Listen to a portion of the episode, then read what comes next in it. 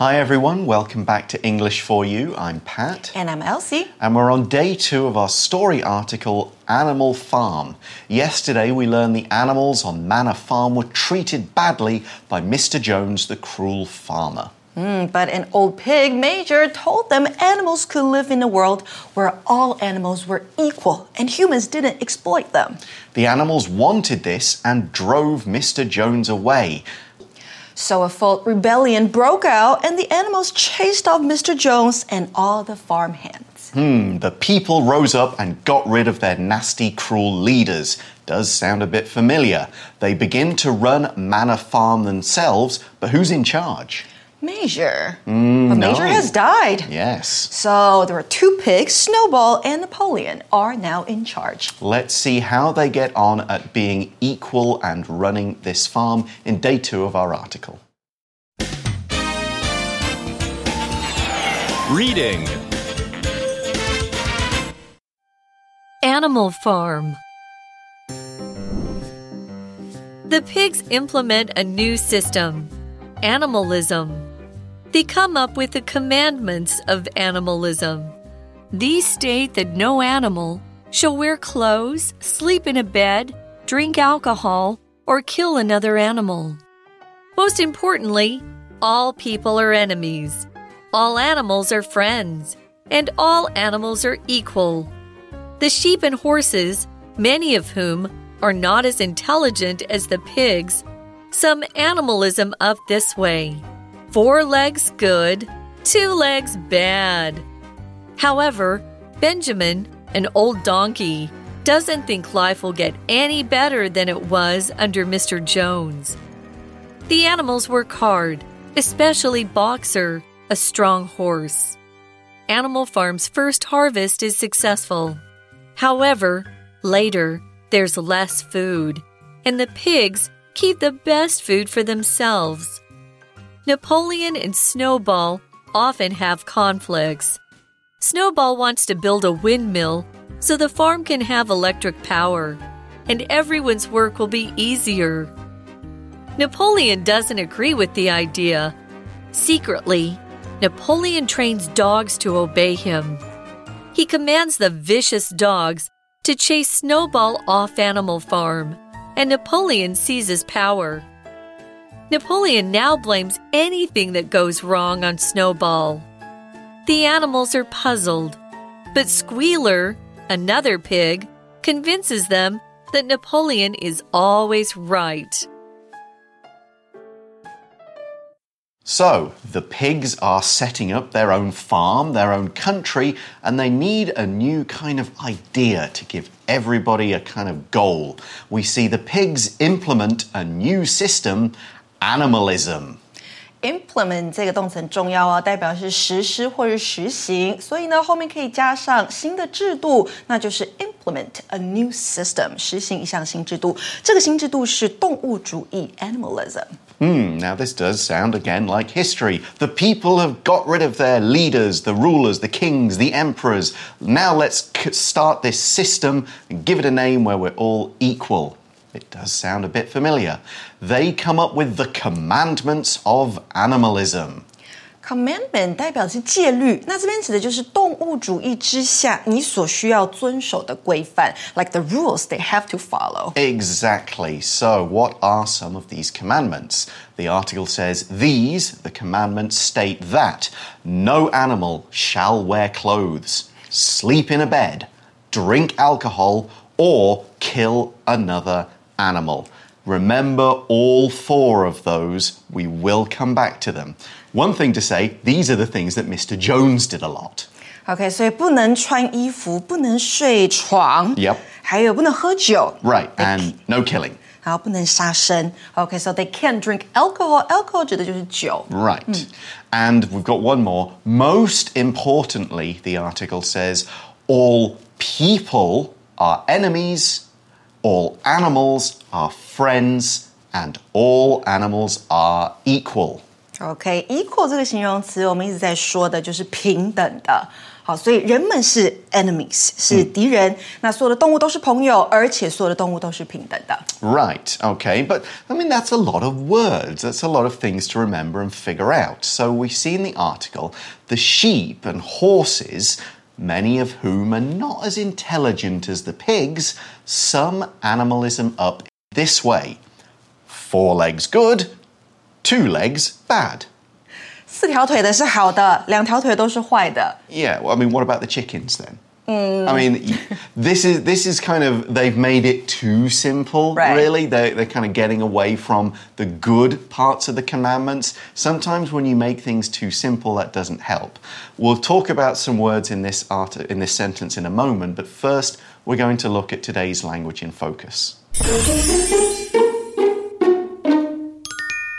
The language in focus 要讲到量词或是数词加上关代的用法，怎么说呢？量词跟数词有像是 one、part、some、many。most、both、all 或是 none，好，这些字加上 of 之后呢，加上 which 或是 whom，再接上一般动词或是 be 动词。那在这个句型当中的 which 跟 whom 是非限定用法的关系代名词哦，用来代指位于逗点之前作为先行词的名词或是名词片语。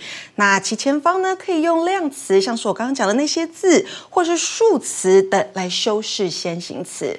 那第二个重点就是啊，关系代名词本身就兼具连接词跟代名词的功能，所以跟前面的主要子句之间，你就不需要再加上连接词 and 了。好，那给同学们一个例句哦。For example, the park is filled with people today, many of whom are with their dogs.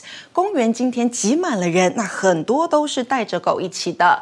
那如果你不想要用关代，那没有关系，你就把 and 放回去。不过句子会变成 The park is filled with people today, and many of them are with their dogs. So Elsie just mentioned the word intelligent, which means smart clever, able to understand things, think of answers to problems, that sort of stuff. So our example sentence is about animals too.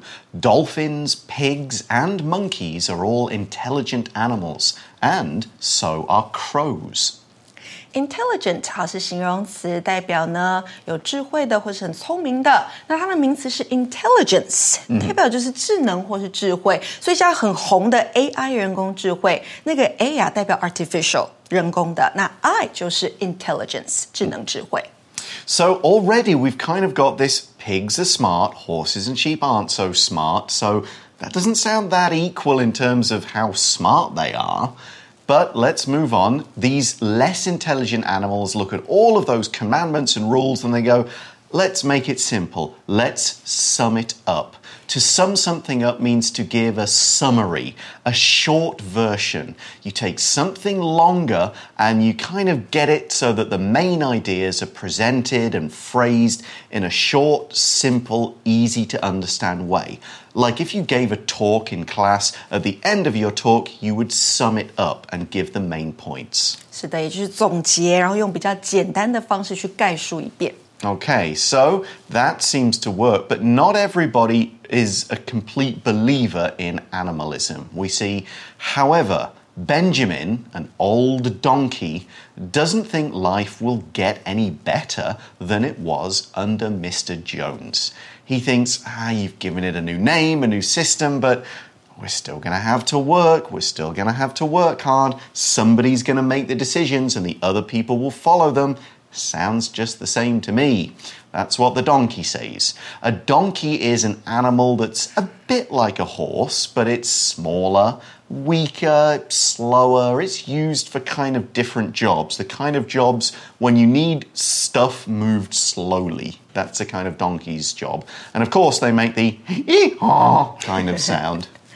Uh, in the UK, here's our example sentence. In the UK, it was a tradition for kids to ride donkeys on beaches for fun. Wow. I certainly did that as a kid. Interesting。那如果呢是一只 horse 马加上 donkey 驴子，会出来的是 mule。 Right. M U L E，那这个是骡子。 Mm, and mules can't have children. Right. There you go.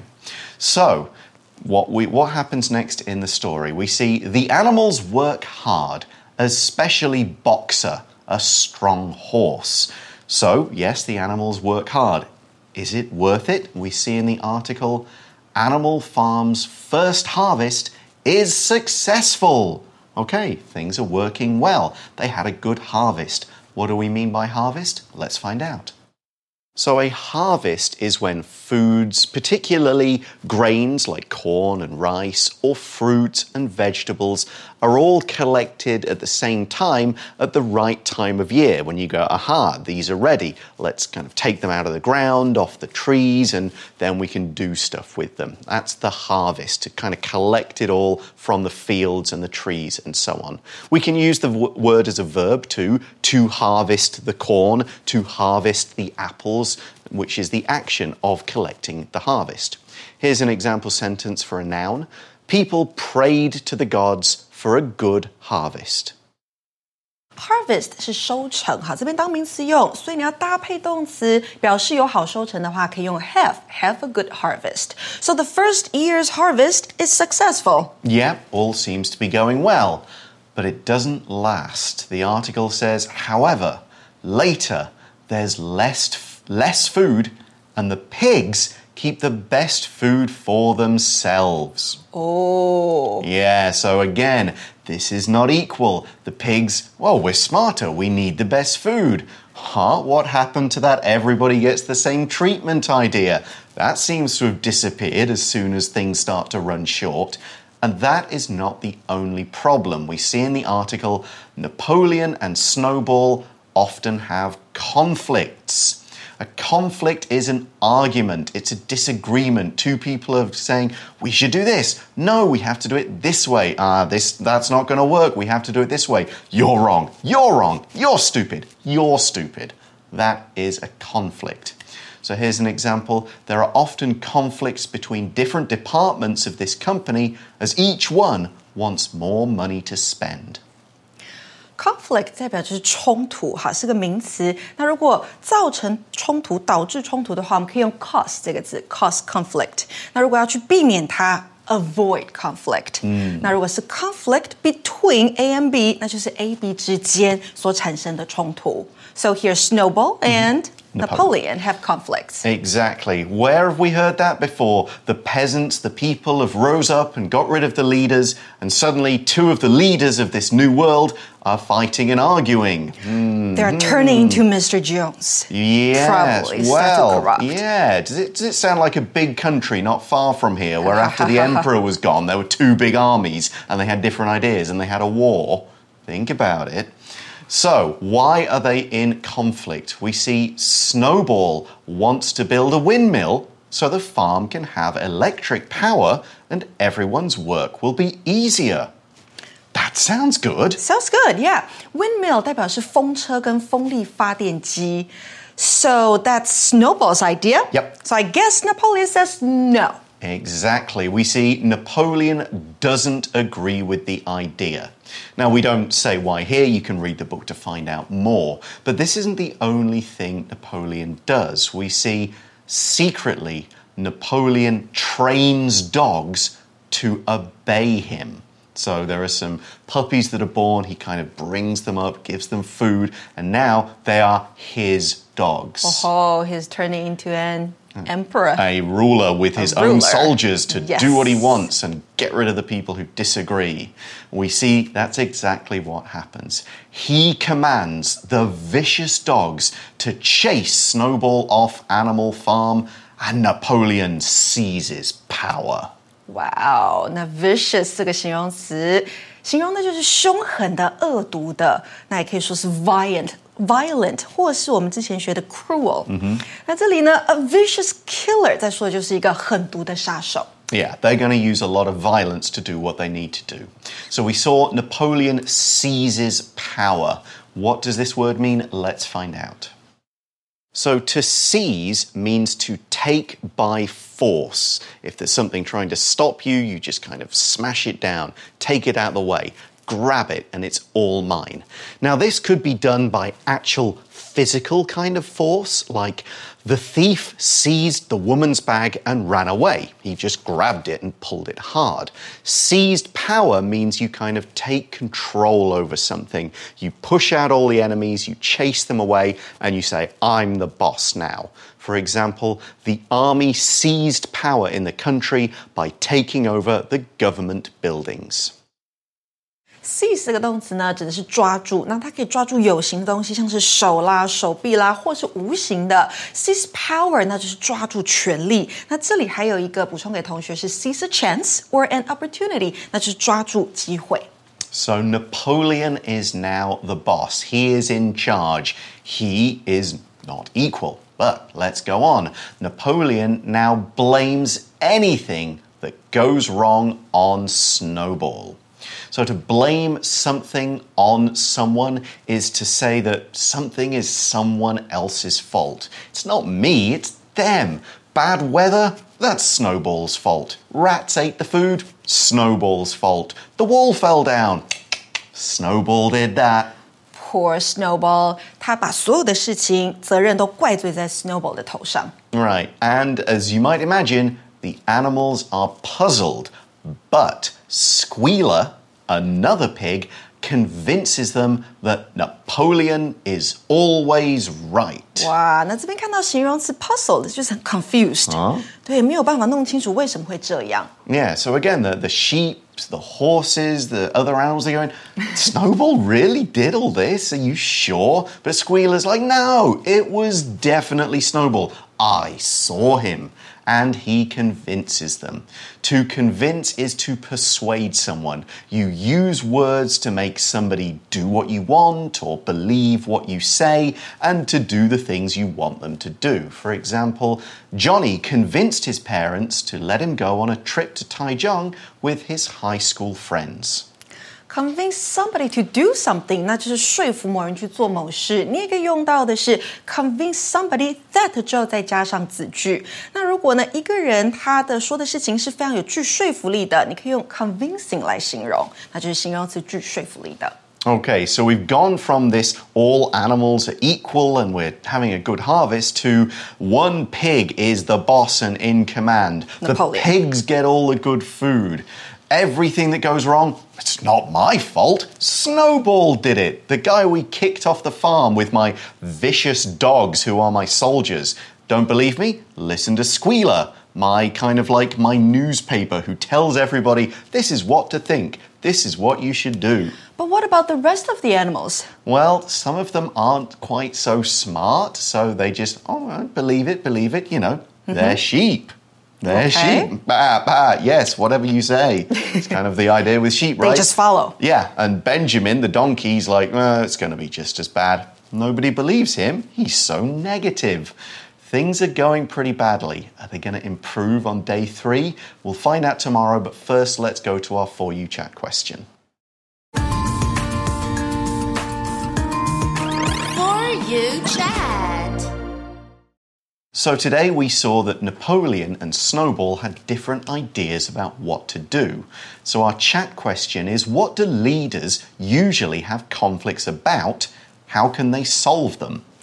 They usually have conflicts about what is the best for their group, mm-hmm. organization, Yep. or even country. Yep. So, how can they solve them? They have to sit down, talk to each other, listen to each other's needs and perspectives before hmm. deciding anything. Oh, it'd be lovely if it actually worked like Yeah. that. But more likely, what they'll do is they will in- Start arguing. Yeah, start arguing. Nothing will get done, and when it's time for an election, they'll blame the fact that nothing could get done on the other party and say you've got to vote for us more. So then nobody can stop us doing the things we want to do to help you. Just like Napoleon does to Snowball. Except that there's no voting on Animal Farm because it's like, I'm in charge, you don't like it, talk to my vicious dogs. So that's how he solves it violence, fear, and lies. I wonder where have I heard stuff like that before? How can they solve them in other ways?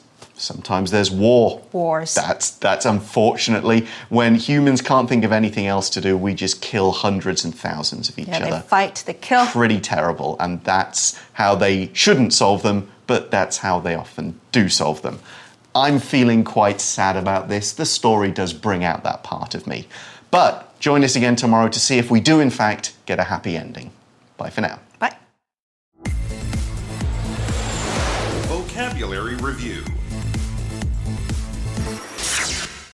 Intelligent. My little sister is very intelligent and always gets good grades in school. Donkey. The old man relied on his donkey to carry his things to the market every day. Harvest. The farmer's harvest was very big this year, thanks to all the recent rain. Conflict. Sometimes my sister and I have conflicts over toys. However, we usually share and play together in the end. Seize. The army was able to seize control of the city after a long and difficult battle. Convince. My friend wanted to stay inside, but I was able to convince her that we should go to the park. 智慧小补帖。 Implement. Commandment. Alcohol. Windmill. Vicious.